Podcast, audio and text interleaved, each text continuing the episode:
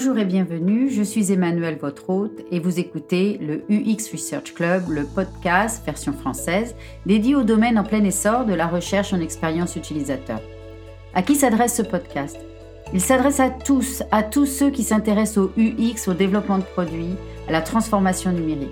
Que vous travaillez pour une grande entreprise, que vous lanciez votre start-up, ou bien que vous soyez en train de chercher de nouvelles opportunités, le UX Research Club peut vous intéresser. Par contre, si vous pensez que vous pouvez développer un produit sans penser aux utilisateurs, ce podcast n'est pas pour vous.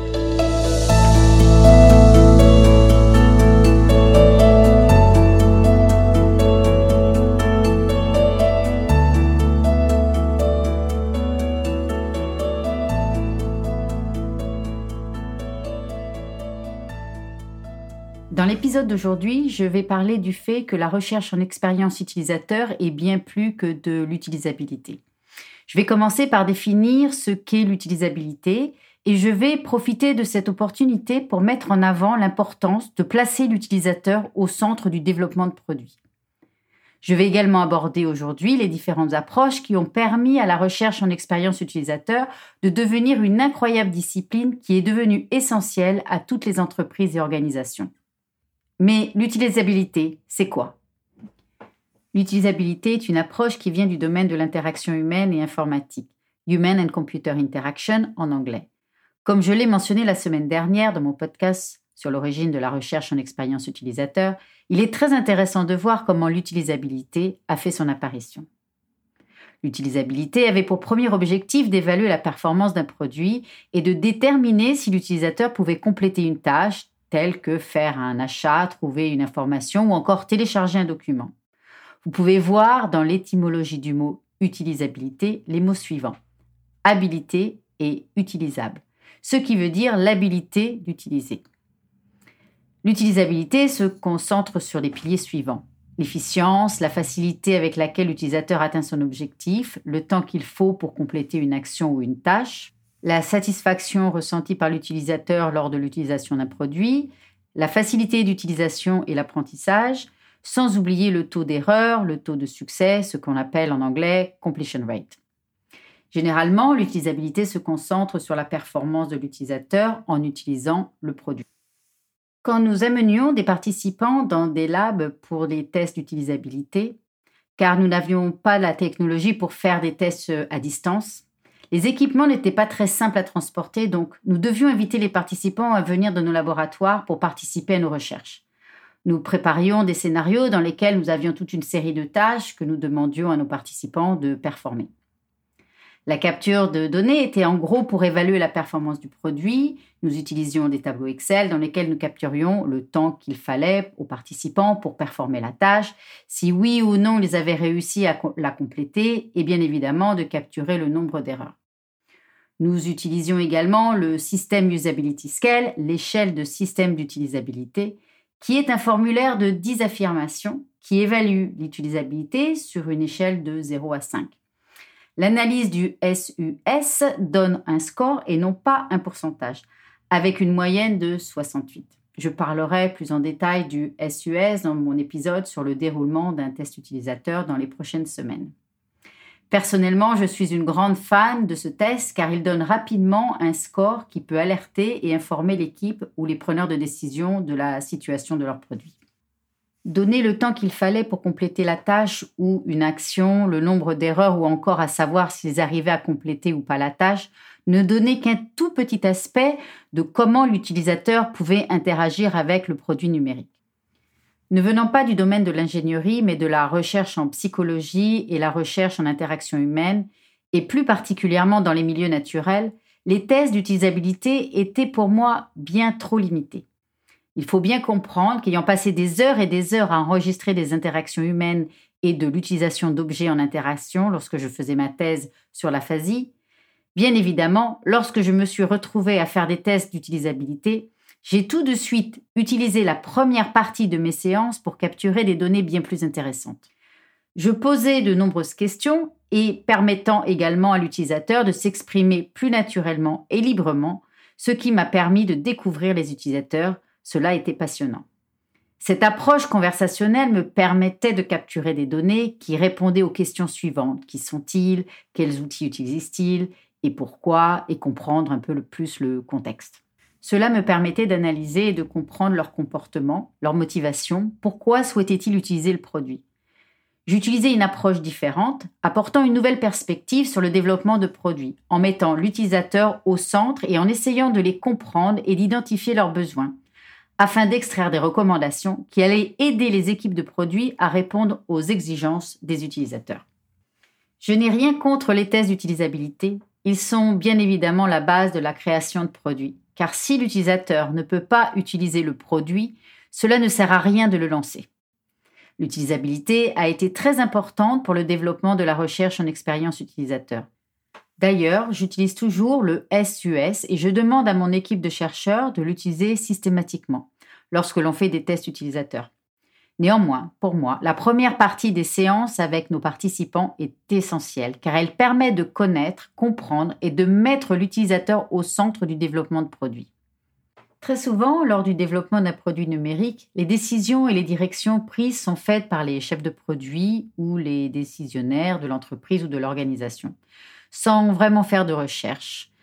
C'est un peu risqué à mon avis. Maintenant, surtout dans les pays anglo-saxons, avant de développer un produit, nous souhaitons comprendre qui seront les utilisateurs, qui sont-ils, que font-ils, dans quel contexte vont-ils utiliser le produit. La phase de découverte, ce que l'on appelle en anglais la discovery phase, est très importante. Malheureusement, cette phase est très souvent négligée, oubliée ou sautée par l'équipe de produit, car ils n'ont pas toujours le temps et veulent commencer le développement afin de lancer leur produit le plus vite possible. Parlons un peu de cette phase de découverte, de Discovery Phase. En général, la phase de découverte a lieu au début, avant le développement d'un nouveau produit ou d'une nouvelle fonctionnalité. Cette phase a pour but de comprendre la situation actuelle, combien d'utilisateurs utilisent le produit, si vous avez déjà un produit, ou alors qui seront les utilisateurs potentiels.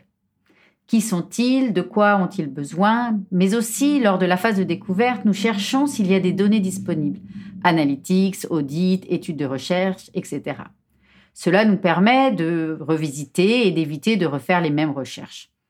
Un autre atout de la période de découverte est d'identifier quels sont les objectifs de l'organisation ou du chef de produit, car très souvent, les objectifs ne sont pas très clairs. La phase de découverte permet aux différents acteurs de l'équipe de produit de s'aligner et de s'accorder sur ce qu'ils souhaitent accomplir. Mais ce qui est le plus important dans la phase de découverte, c'est de comprendre les utilisateurs ainsi que leurs besoins. Si vous ne comprenez pas vos utilisateurs, cela va être très compliqué pour vous de développer votre produit. C'est pourquoi l'utilisabilité est une toute petite partie de la recherche en expérience utilisateur. La phase de découverte est fondamentale et essentielle et doit être effectué avant de commencer le développement du produit. Je sais bien que cela n'est pas toujours possible de la faire avant le début du développement. Parfois, nous devons commencer un projet de recherche alors que le produit est déjà en production ou déjà livré. Ce n'est pas toujours possible de faire la phase de découverte avant le développement, mais ce que nous pouvons faire lors de nos tests utilisateurs, c'est consacrer une partie de notre recherche dédiée à la découverte qui nous permettra de comprendre les utilisateurs, leurs besoins, leurs exigences, leurs attentes, etc. En même temps, nous essayons de mettre la main sur des données telles que les analytics, les enquêtes et autres rapports qui ont été effectués auparavant. Nous les analysons et les associons avec toutes les données en essayant de trouver des corrélations. Laissez-moi vous donner un exemple. Je faisais une mission pour une entreprise dans le secteur des paris en ligne. Cela fait un peu plus de dix ans. Ils étaient en train de planifier et refaire le design d'une section euh, Mon compte. Et avant de commencer le travail, ils ont fait appel à mes services. Cette section n'avait pas été revisitée depuis la création du site. Et avant d'initier quoi que ce soit, ils voulaient savoir ce que les utilisateurs souhaitaient. Cela a été une bonne nouvelle pour moi. Ayant carte blanche, j'ai décidé de commencer par une découverte. De ce fait, je suis allée rendre visite aux data scientists, les scientifiques qui analysent les données analytiques euh, d'usage. Je leur ai demandé de m'extraire les données d'usage des trois derniers mois de chaque section de mon compte. Et là, en analysant les données, je me suis rendu compte qu'il y avait très très peu de trafic dans la section déposer et retrait. Ce qui est un peu curieux car pour faire un pari en ligne, il faut déposer de l'argent et lorsque l'on gagne, on veut retirer l'argent. De ce fait, je suis allée voir l'équipe financière et je leur ai demandé s'il y avait une autre façon pour l'utilisateur de déposer ou de retirer de l'argent de leur compte. L'alternative était donc de contacter le service client qui pouvait les aider. Je suis donc allée faire une petite balade en dehors de Londres où se situait le service client. Et j'ai organisé une séance avec les opérateurs téléphoniques, car ils sont en frontline avec les utilisateurs. La séance était bien évidemment enregistrée afin de capturer les commentaires et les, les analyser ensuite. Donc, lors de ma séance avec les opérateurs, je leur ai demandé quels étaient les sujets des appels, que faisaient les clients, de quoi avaient-ils besoin, et ils m'ont répondu, entre autres, qu'une majorité des appels étaient pour ajouter de l'argent ou faire des retraits, mais aussi que les clients les appelaient pour changer leur carte bancaire lorsqu'elles étaient expirées. Très intéressant. Donc, il s'avérait que les utilisateurs ne pouvaient pas retirer ou ajouter de l'argent sur leur compte lorsque leur carte était expirée. Ils appelaient donc le service client afin de remplacer leur carte. J'ai également demandé aux équipes du service client s'ils capturaient les données sur la nature des appels. Ils m'ont répondu que oui. Les appels étaient catégorisés et de ce fait, je leur ai demandé de me donner les données des trois derniers mois afin de les analyser. Une fois analysées, je me suis rendu compte qu'il y avait une corrélation entre le manque de trafic sur le site pour les retraits et les dépôts et qu'il y avait un taux très important d'appels pour déposer et retirer de l'argent. Cela voulait bien dire que les utilisateurs ne pouvaient pas faire les tâches nécessaires sur le site, dont ils faisaient appel au service client.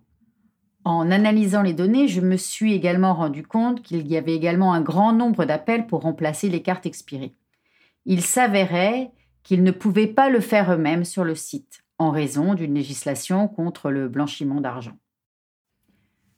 Après avoir eu la version et euh, les évidences euh, internes à l'entreprise, j'ai également fait un groupe de discussion avec des clients afin de comprendre euh, leur version et pourquoi ils appelaient le service client. Ils ont également mentionné qu'ils appelaient pour retirer, déposer de l'argent sur leur compte et également pour remplacer leur carte qui était expirée. Qu'il y avait une limite dans le nombre de cartes qu'ils pouvaient mettre sur leur compte et que lorsque toutes les cartes étaient expirées, ils ne pouvaient plus rien faire, leur compte était bloqué. Donc, de ce fait, ils appelaient le service client. Sans cette recherche de découverte, personne dans l'organisation aurait pu se rendre compte de ce problème. Suite aux résultats de la recherche, un nouveau projet a été mis en place afin de faciliter le remplacement d'une carte expirée. Une fois la solution mise en place, nous avons capturé l'activité des dépôts et des retraits sur le site et nous avons pu voir une augmentation. Et en même temps, nous avons pu identifier une réduction sur le nombre d'appels au service client.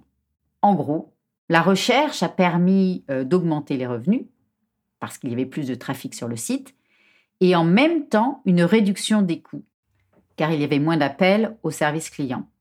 La semaine prochaine, je continuerai de développer le sujet du retour sur l'investissement de la recherche en expérience utilisateur.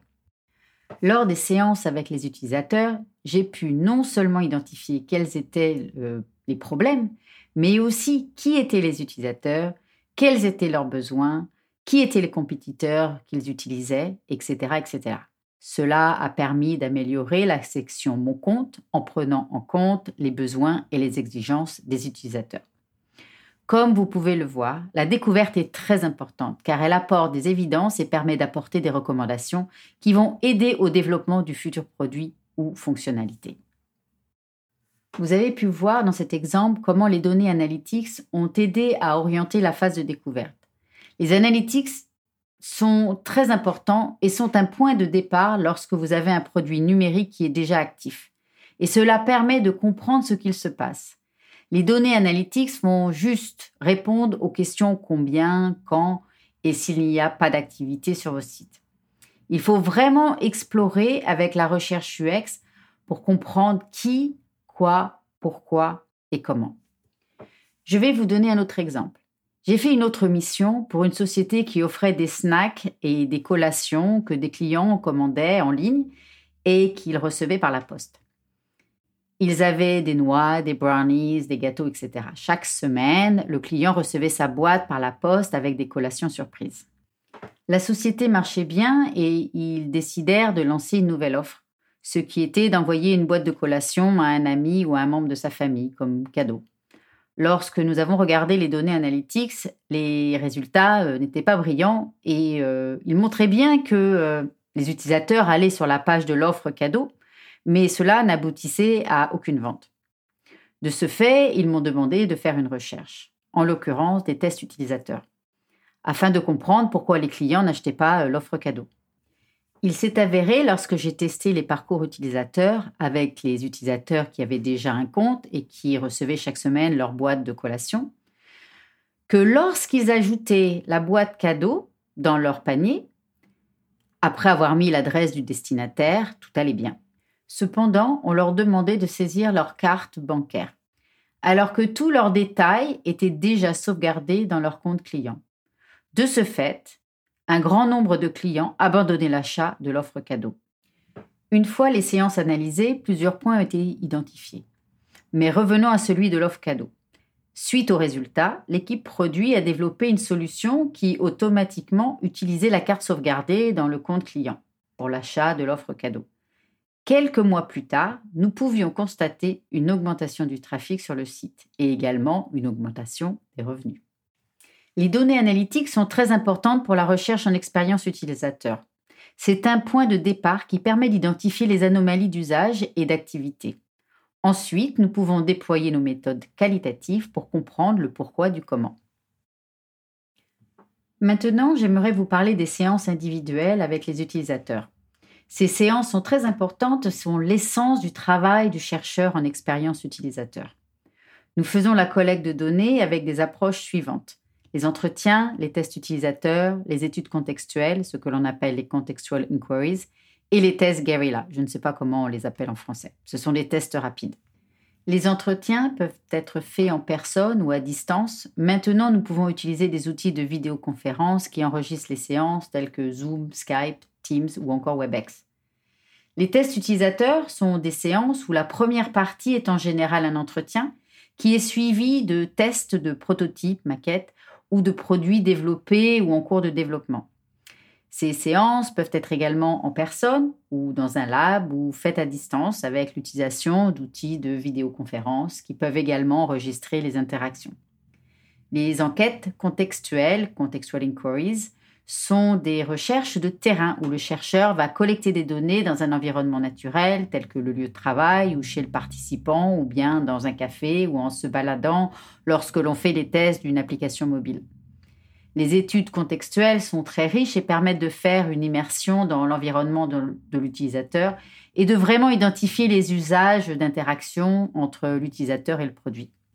Et pour finir, les guerrilla testing, qui sont des tests rapides qui permettent de tester euh, du design ou une petite fonctionnalité. Ces tests rapides ne doivent pas durer plus de 20 minutes et sont faits de façon plus spontanée, bien qu'elles demandent également une préparation rigoureuse. Toutes ces méthodes sont qualitatives et nous enregistrons généralement l'audio, la vidéo et également la capture d'écran. Mais il est très important d'obtenir le consentement de l'utilisateur avant d'enregistrer quoi que ce soit. Si votre utilisateur, votre participant, ne veut pas être enregistré, vous n'avez pas le droit de l'enregistrer. Dans quelques semaines, je ferai un épisode dédié aux participants de la recherche en expérience utilisateur en développant le côté éthique de la recherche, car je pense que c'est un sujet très très très important dans la recherche qualitative. Je pense que vous connaissez tous les enquêtes par questionnaire. La préparation des questionnaires sont top-down, ce qui veut dire que nous créons des questionnaires basés sur des suppositions et que nous les validons ou pas avec nos enquêtes. Les enquêtes peuvent être faites en personne, par téléphone ou en ligne. De plus en plus d'enquêtes sont faites en ligne. L'avantage, c'est que l'on peut recevoir des réponses de façon beaucoup plus rapide et l'on peut obtenir beaucoup plus de réponses. L'analyse des enquêtes est relativement rapide en comparaison avec les méthodes qualitatives. Cependant, le problème des enquêtes en ligne est que les utilisateurs sont fatigués de recevoir un grand nombre d'enquêtes dans leur boîte mail et ne prennent même pas la peine de les ouvrir. Un autre problème est que très souvent le nombre de réponses n'est pas suffisant pour produire les résultats fiables et valides. Parfois, nous obtenons de meilleurs résultats en faisant des séances individuelles avec 16 ou 20 participants qu'en utilisant une enquête en ligne qui n'aura qu'une centaine de répondants. Je trouve que les enquêtes en ligne sont bien pour valider des résultats issus des études qualitatives. Les enquêtes sont de bons outils pour capturer des réponses, mais je pense que cette méthode ne doit pas être utilisée en isolation. Comme vous pouvez le constater, la recherche en expérience utilisateur, la recherche UX, est bien plus que des tests d'utilisabilité. La recherche en expérience utilisateur utilise des méthodes scientifiques, quantitatives et qualitatives qui permettent de comprendre et d'évaluer le comportement des utilisateurs, leurs besoins et leurs motivations lorsqu'ils utilisent des produits numériques. Nous utilisons un panel de méthodes de recherche pour faire la collecte de nos données, comme les entretiens, les tests utilisateurs, euh, les études contextuelles, les guerrilla testing, les analytics et les enquêtes, ainsi que les tests d'utilisabilité. Bien évidemment, ce ne sont pas les seules méthodes que nous utilisons, mais ce sont celles que nous utilisons le plus souvent. Et pour finir, le point le plus important de la recherche en expérience utilisateur, c'est que nous mettons l'utilisateur au centre de toutes nos investigations.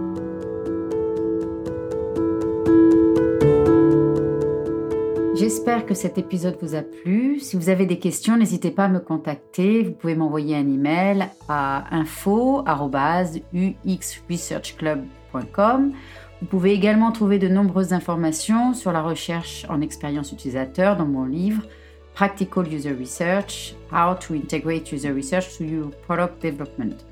Malheureusement, il est en anglais et je n'ai pas encore eu le temps de le traduire en français. Si vous souhaitez soutenir le UX Research Club version française, vous pouvez le partager sur vos réseaux sociaux ou écrire une revue ou un commentaire. À la semaine prochaine pour un nouvel épisode. Je vous remercie de votre écoute. À bientôt.